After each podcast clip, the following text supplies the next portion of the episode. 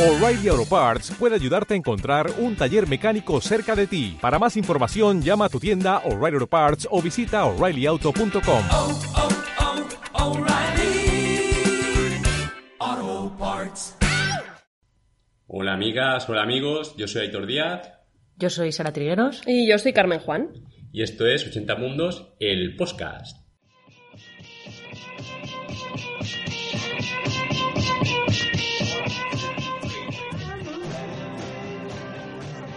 Pues bienvenidas, bienvenidos. eh, estamos aquí en 80 Mundos, como indica el nombre del podcast.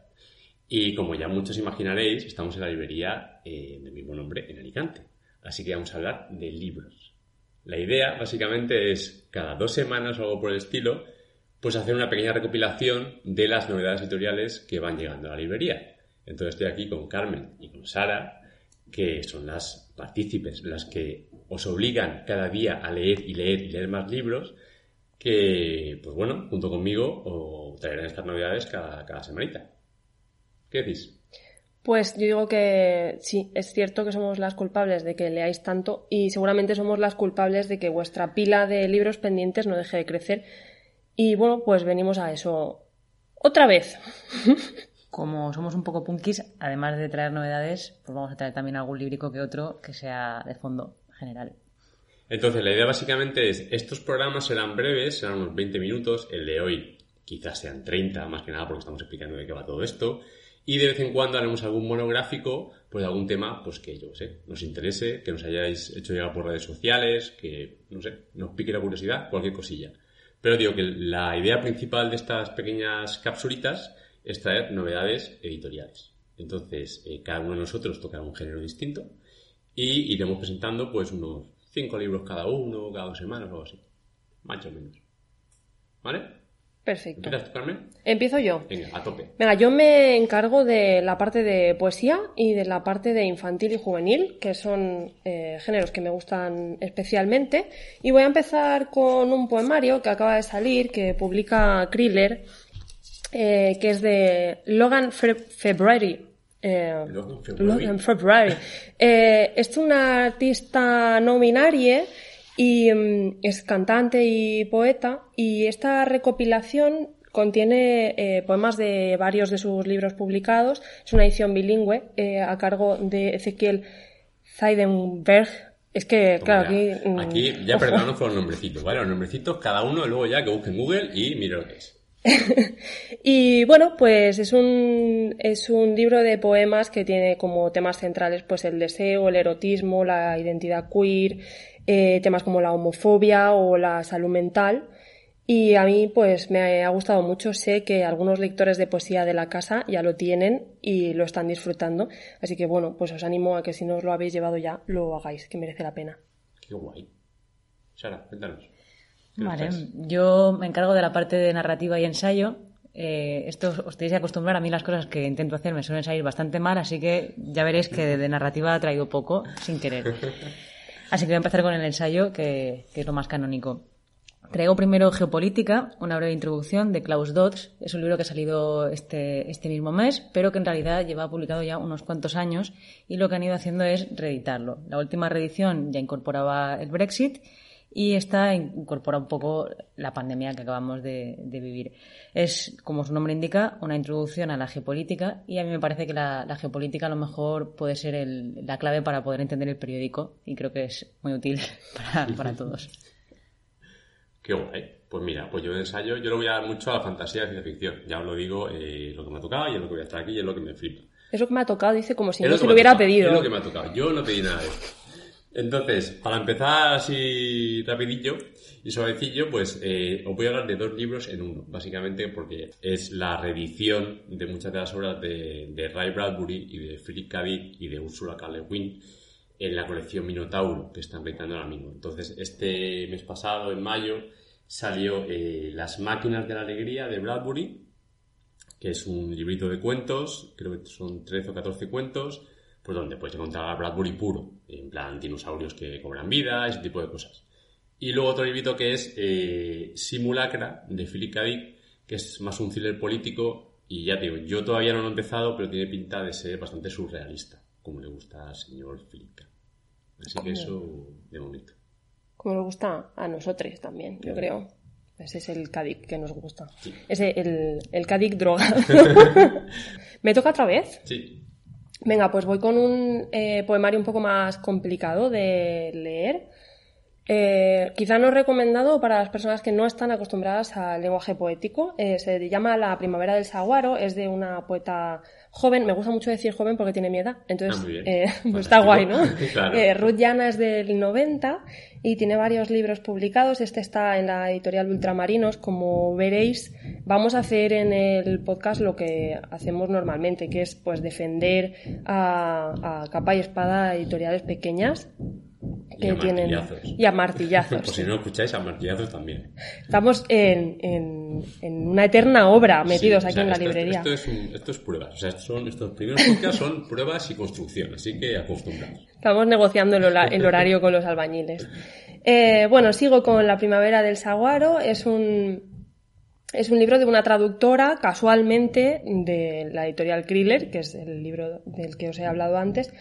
Y bueno, dice en el, en el prólogo, dice Unai Velasco, eh, que, que utiliza, eh, que dice, de- cito, debajo de toda ley gramatical. Lo que hace Rullana con el lenguaje es quizá bajarlo a, la, a su esencia, ¿no? Rebajarlo a, a lo que sería lo fundamental de la palabra, ¿no? La esencia pura, que es, que me hace pensar en Ursula K. También, ¿no?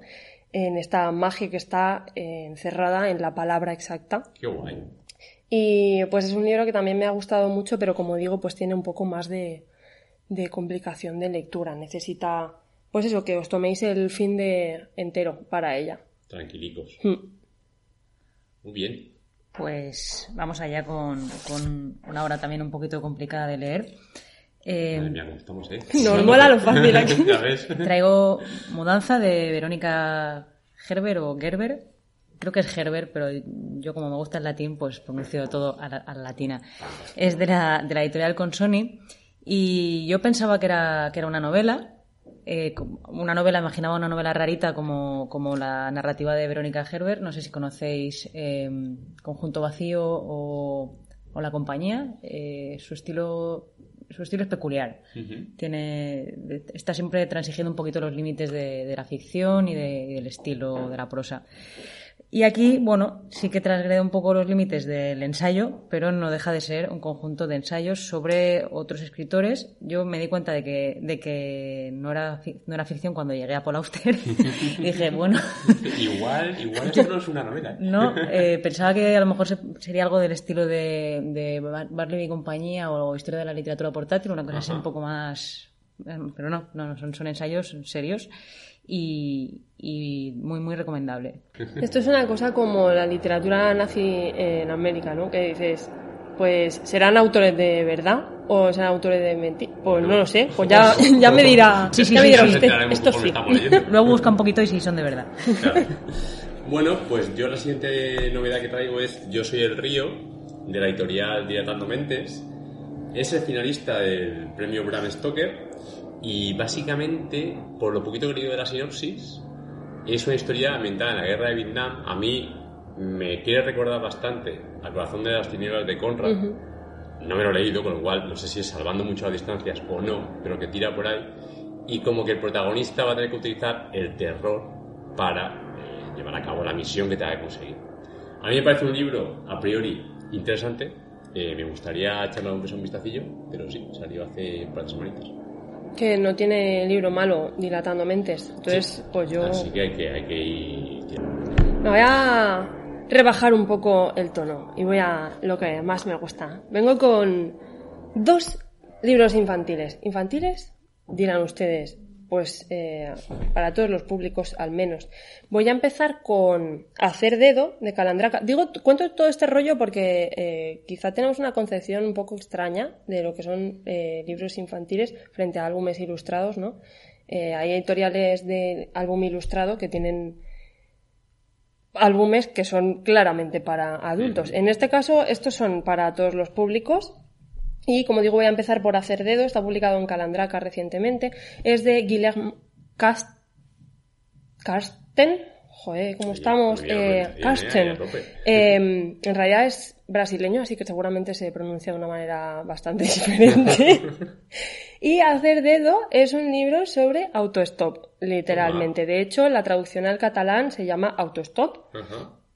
Y ah, bueno, pues tiene una serie de, de personajes que van siendo recogidos por un surfista. En cada página hay un personaje que, por lo que sea, tiene que ir a un sitio y, pues no tiene coche, hace dedo y se sube Pues, al coche. claro. Eh, ¿Qué pasa? Pues que son demasiados en un coche, ¿no? O sea, pero, son o sea, cada vez que entra uno, no sale. No, o sea, no. van Esto es un poco como. Es una como- fiesta COVID. Es una fiesta COVID Tal total. Además, cada uno viene de un sitio, lleva como muchos trastos, no sé qué, ¿no? Van en un coche muy pequeño, eh, pero como son ilustraciones, pues el autor puede hacer lo que quiera con esto. Eh, ¿Qué pasa? Pues que llega el momento en el que hay un lobo muy amable, por otra parte, haciendo autostop y deciden no cogerlo porque es un lobo y al lobo no se lo coge, ¿no? Pues claro, el coche va tan petado que pues revienta. y se quedan sin coche y todos necesitan un coche para llegar a su destino. Eh, así que se ponen a hacer dedo todos juntos y adivinad quién conduce el coche. Madre mía. Que aparece ahora, Yo, yo- pues yo, yo con esto ya me, lo quiero leer, pero vamos, de cabeza. es precioso, tiene unos colores súper vivos y, y planos. Y a mí me ha parecido muy divertido, ¿no? Porque también está el mensaje este de... No nos vas a contar si el lobo se venga o no se venga de ellos. Pues es que no se sabe a ver, porque... cuidado con los spoilers, cuidado con los spoilers, estamos hablando de novedades. No queremos aquí. Bueno, pero tiene el libro a 10 nadie. páginas del libro, ¿vale? Así que puedo contar que en la última ilustración el lobo está entrando en escena y tiene unos ojillos que no sabes muy bien si va a parar para recogerlos con su coche o no. Así que queda un poco a la imaginación de los lectores. Qué guay. Oye, pues tiene pintaza, ¿eh? Es muy guay. Vale, vamos con otra supuesta novedad de narrativa. Eh, Mira las luces, amor mío, de Annie Ernaux. Está publicado en Cabaret Voltaire. Cabaret Voltaire fundamentalmente suele publicar autores francófonos. Yo por lo menos no he leído nada que no sea francófono de esta editorial. Y pensaba también que era una novela y resulta que no solo es un diario, sino que es un diario de cero ficción. Son las anotaciones que hace Annie Ernaux en 2000, creo que 12 y 2013, cuando va al campo de, de su... de- no sé si es París o bueno, de algún sitio de, Francia. Las reflexiones que, que va haciendo es sobre cómo, cómo va cambiando el centro comercial, el- el- cómo va cambiando la dinámica de consumo de Alcampo. Eh, en el año y pico que, que ya está haciendo las, las anotaciones. Tiene un pequeño apéndice después eh, en el que comenta los cambios que se han producido eh, realmente y algunos, algunos no han llegado a España todavía. Ella habla de, de una cosa que se llama auto, lo traduzco al castellano porque no me gusta el palabra en inglés, como autoescaneo de productos. Eh, que tú entras y te vas escaneando el producto y Eso en Inglaterra ya han abierto un par, ¿eh? Como los supermercados de Amazon, estos que tú entras y Tal te los cual. echas Exacto, al bolso y exacto. te piras Claro, y ya tú, o se sea, te cobrarán. No tienes que hacer nada, te piden, te- echas todo a tu carrito y luego ya al llegar a casa te ponen ahí la cuenta y te lo cobran. Exacto, y ya bueno, Lol. lo que hace es una, una crítica, una crítica feroz a, a- a los despidos que van haciendo de las, de las cajeras y los cajeros que, que hay en, que, que deja de haber, vaya, porque ya no son O necesarios. sea que es diario puro y duro. Diario, Sí, sí. vivencias. Y reflexión, reflexión casi, casi política. Me viene bien para enlazar con, el, con lo que voy a hablar después de, de temas así más sociales, pero sí, sí, es, es un Qué ensayo, guay. si no es, quiero decir, es no ficción, desde luego. Fantástico.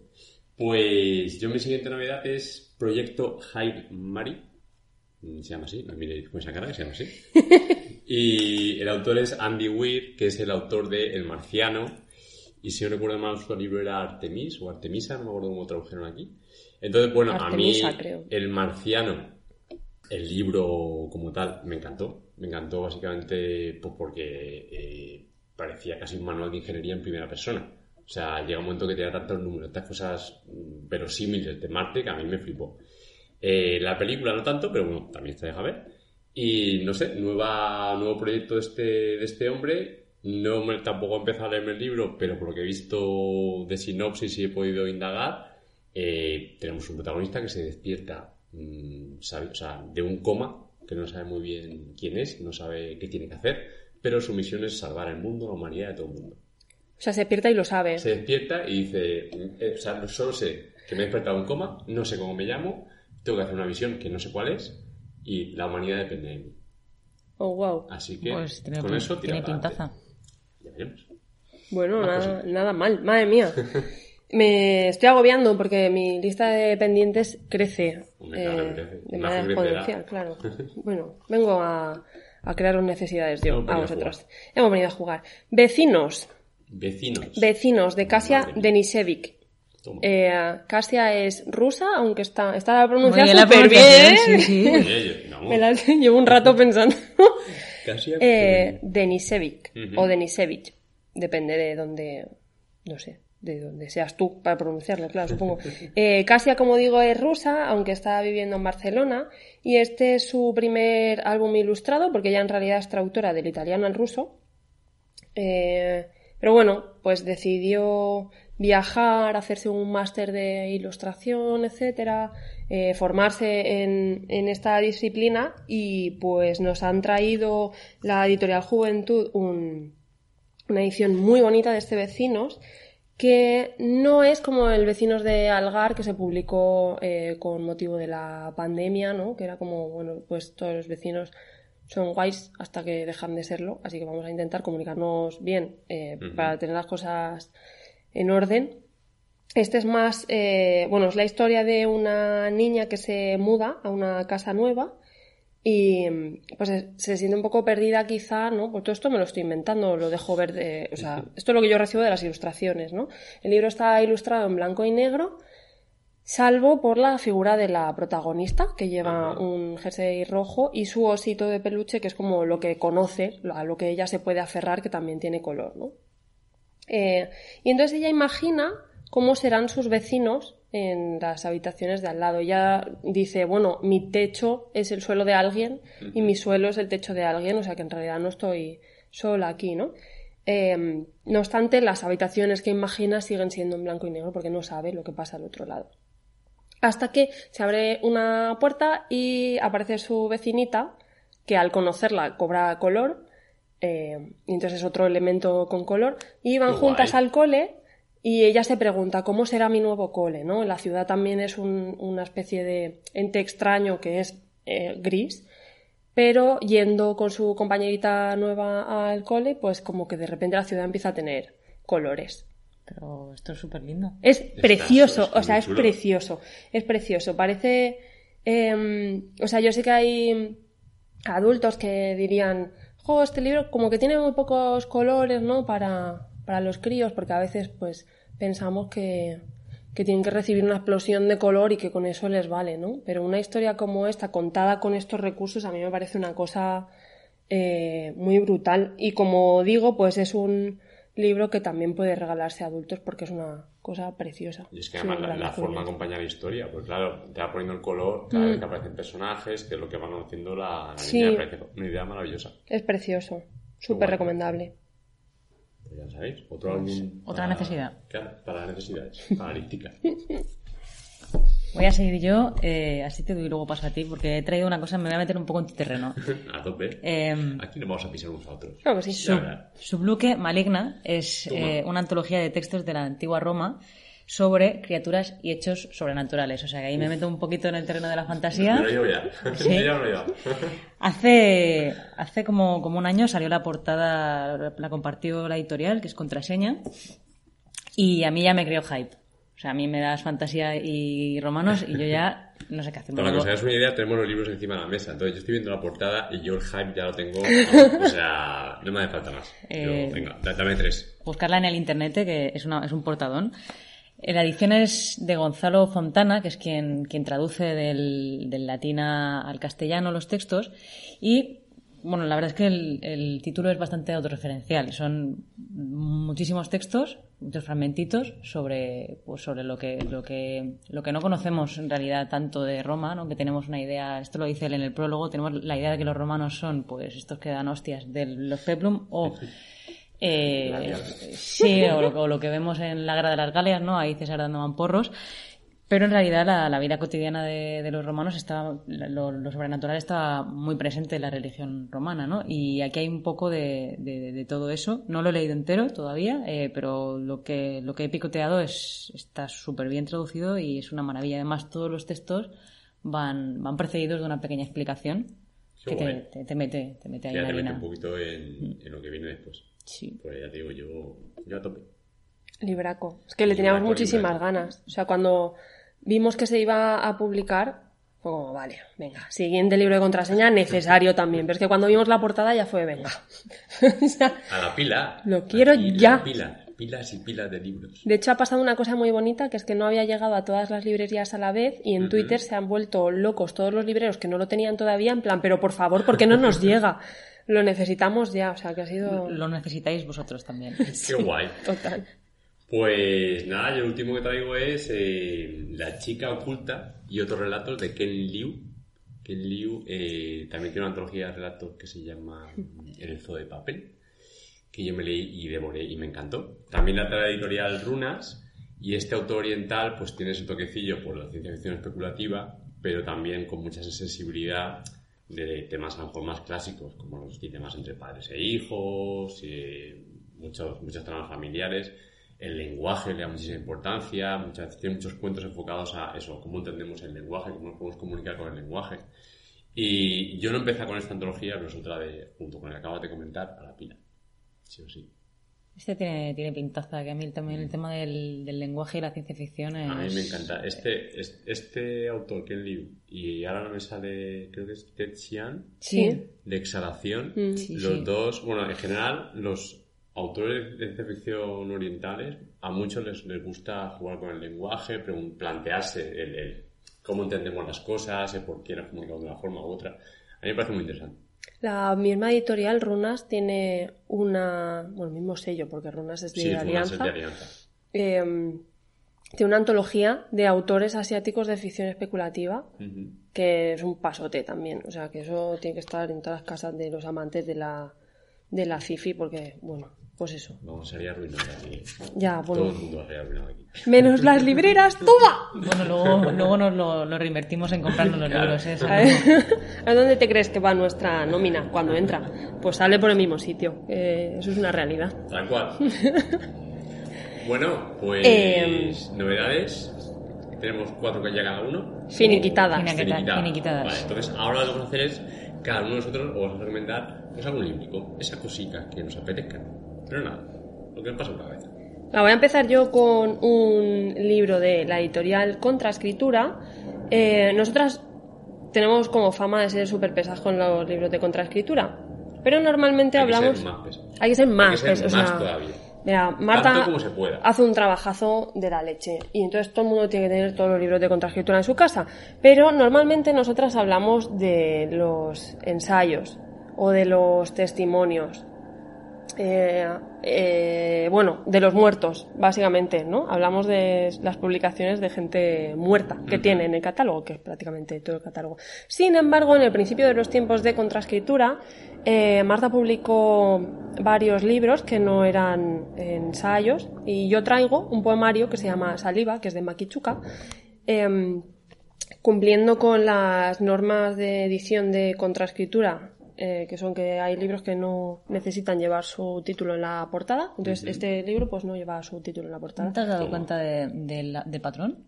Los libros Sí. que no llevan el, el título en la portada son los de los autores que todavía no están muertos. Madre mía.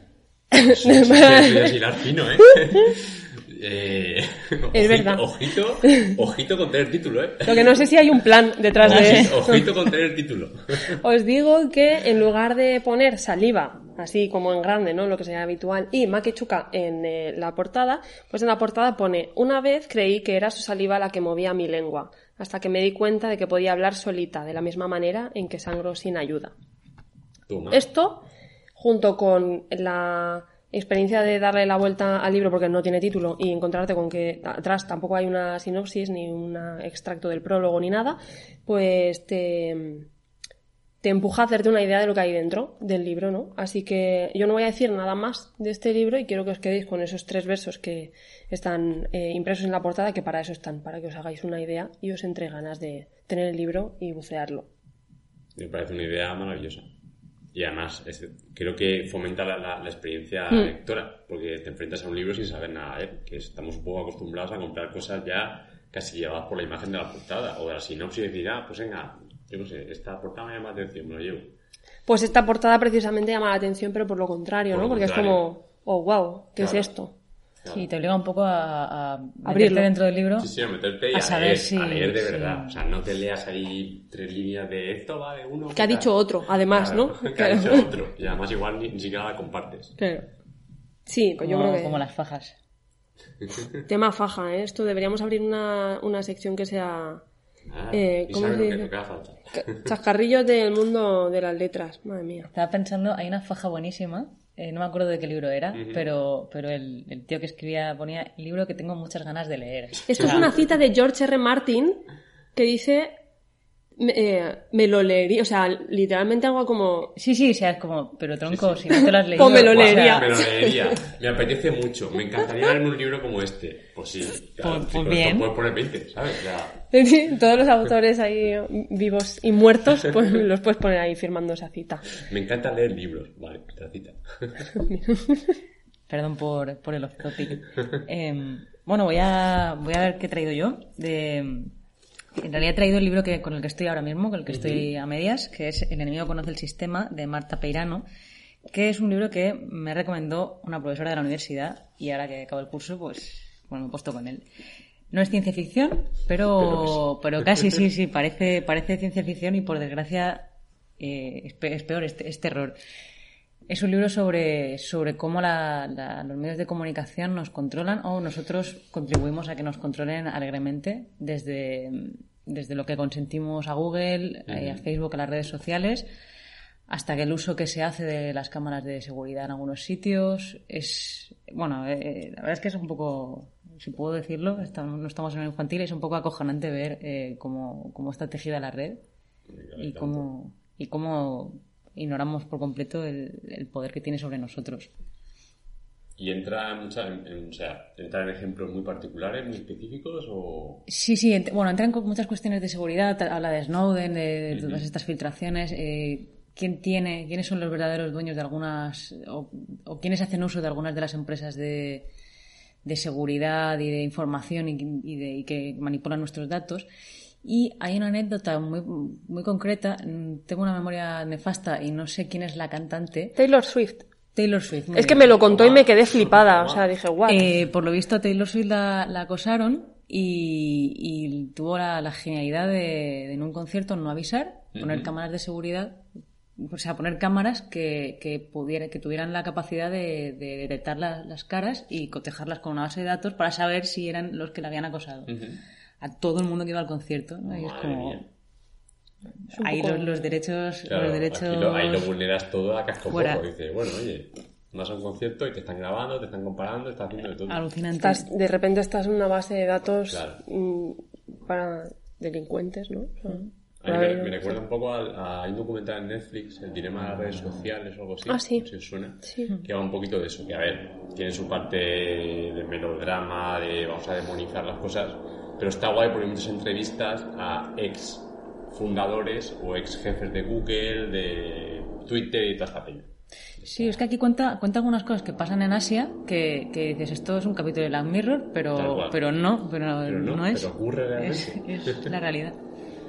Muy bien, pues yo ya mi última recomendación es eh, un libro de cuentos, como no podía ser de otra forma, y es Basilisco, de Oh, John. Bilbao, de la editorial Impedimenta. Eh, yo creo que es el último libro de John Bilbao, igual me equivoco, pero yo juraría que es el último. Yo diría que tienes razón, es el A último. mí John Bilbao en general me flipa, me gusta lo que escribe este hombre, pero este libro en concreto me ha, me ha encantado. Me encantó en su día, más, básicamente porque dentro del libro, que es un libro de cuentos, tenemos eh, cuentos de, de lo que le pasa pues, a un hombre, a un muchacho, y luego los cuentos que este protagonista escribe. Es decir, es como que tienes un narrador que le pasan cosas y, y las historias que te cuenta el narrador. Y me parece un conjunto impresionante. Yo me encanta. Millones de recomendaciones para, Millones, millones y millones. para lectoras y lectores. Sin haberlo deseado, Llevamos Mm, mm, mm. 31 minutos. Pues yo creo que es- Hemos cumplido bastante bien lo que medio habíamos prometido. Sí, yo creo que una vez recortemos se va a quedar en 30. Cuando recortemos, Sí, quedamos sí, en 30 y niquelado. programas prometemos que será 25. Bueno, tampoco prometemos demasiado. Así que nada, si no tenéis nada más, te habría sido todo. Yo quiero decir una cosa, por favor, si vas conduciendo, espero que no te hayas parado siete veces a tomar notas, porque vamos a dejar la información de todos los libros en la cajita del podcast, que, escuchamos muchos podcasts y sabemos que si no está esa información ahí como si fuera bibliografía, luego es una locura tomar notas para los datos. Eh, Lo dejaremos en la cajita y luego, eh, en cuanto tengamos operativa las redes sociales, os diremos cómo contactar con nosotros, cómo nos puedes escribir, oye, hablar de esto, hablar de lo otro, esto no me ha gustado, esto me ha gustado mucho, estoy hasta la nariz de escuchar martillazos en nuestro podcast. Sí, puede Nosotros, pasar. nosotros también estamos hasta la nariz de Sí, escuchar martillazos Puede pasar en porque ya, ya nuestro día estamos en obras, así que es lo que, es lo que toca a día de hoy. Así que, bueno, Cosas del directo. eso. Muchísimas gracias por escucharnos.